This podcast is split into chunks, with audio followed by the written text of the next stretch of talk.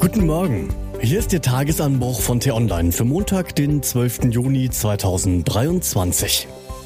Was heute wichtig ist. Der helle Wahnsinn. Auf Autobahnen darf man bei uns rasen. Aber sonst kommt nichts schnell genug voran. Heute geschrieben vom Managing Director T-Online Sven Böll und am Mikrofon ist Till Schibitz. Hi. Ich finde, dass wir es langsam wirklich übertreiben mit unserer Langsamkeit. Deutschland scheint der einzige Industriestaat der Welt zu sein, der zwar kein Tempolimit hat, aber abseits der Autobahnen bestenfalls rumkriecht. Was wir dringend bräuchten, wäre eine Mindestgeschwindigkeit. Vor allem für den Neubau und die Sanierung von Infrastruktur. Die Frage, die wir uns dringend stellen sollten, lautet, bauen wir heute wirklich so schnell, wie es möglich wäre? Und ich fürchte, die Antwort lautet fast immer Nein. Um zu sehen, wie es deutlich besser gehen könnte, müssen wir nicht mal nach China blicken, wo eine Brücke auch schon mal in 43 Stunden ausgetauscht wird. Wir sollten uns aber an einem Land messen, das wie wir ein moderner Rechtsstaat ist.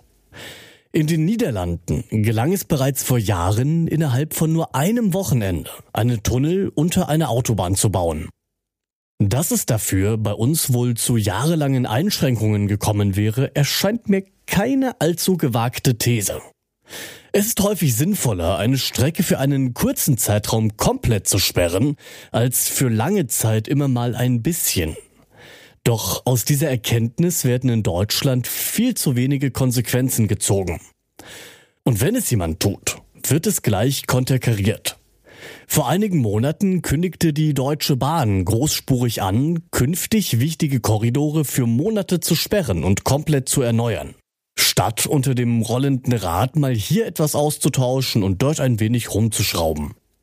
Ein Konzept, das erst einmal überzeugend klingt.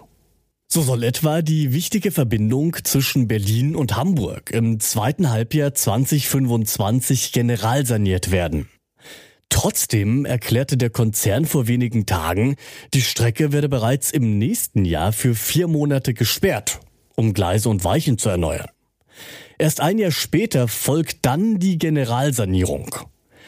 Wenn dann gerade erst ausgetauschtes Material erneuert werden sollte, würde einen das auch nicht mehr wundern. Es gibt immer irgendwelche Gründe für die deutsche Langsamkeit.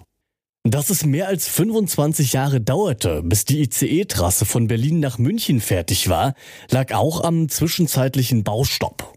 Dass Stuttgart 21 mal viel günstiger werden und 2019 eröffnen sollte, lag an politisch gewollten und illusorischen Zeitvorgaben.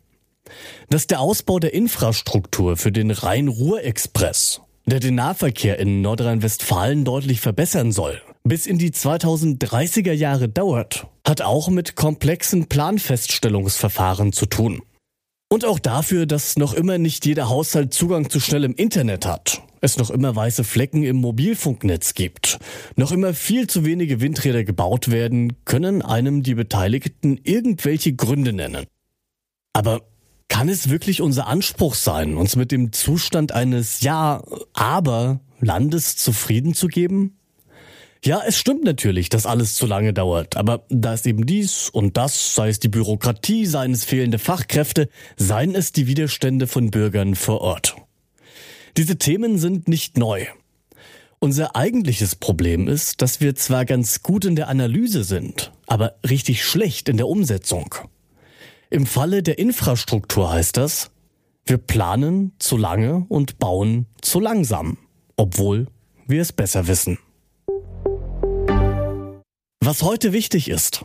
Deutschland ist ab diesem Montag Gastgeber für das internationale Luftwaffenmanöver Air Defender 2023, das bis zum 23. Juni dauert.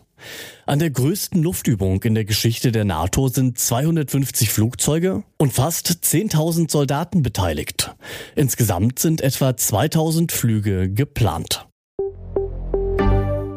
Sie wollte Regierungschefin eines von Großbritannien unabhängigen Staates Schottland werden.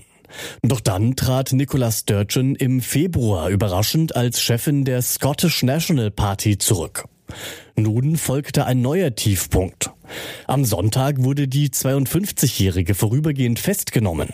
Die SNP kämpft seit Monaten mit Turbulenzen wegen finanzieller Ungereimtheiten. Der Bundeskanzler trifft am Abend in Paris die Präsidenten Frankreichs und Polens zu einem Abendessen. Olaf Scholz, Emmanuel Macron und André Duda wollen vor allem die weitere Unterstützung der Ukraine besprechen und den im Juli stattfindenden NATO-Gipfel in Vilnius vorbereiten. Es geht aber auch um ein besseres Klima untereinander. Das war der T-Online-Tagesanbruch, produziert vom Podcast Radio Detektor FM. Die Wochenendausgabe mit einer tiefgründigeren Diskussion finden Sie jetzt im neuen Podcast Diskussionsstoff. Einfach nach Diskussionsstoff suchen und folgen. Und damit bedanke ich mich fürs Zuhören. Bis zum nächsten Mal. Ciao.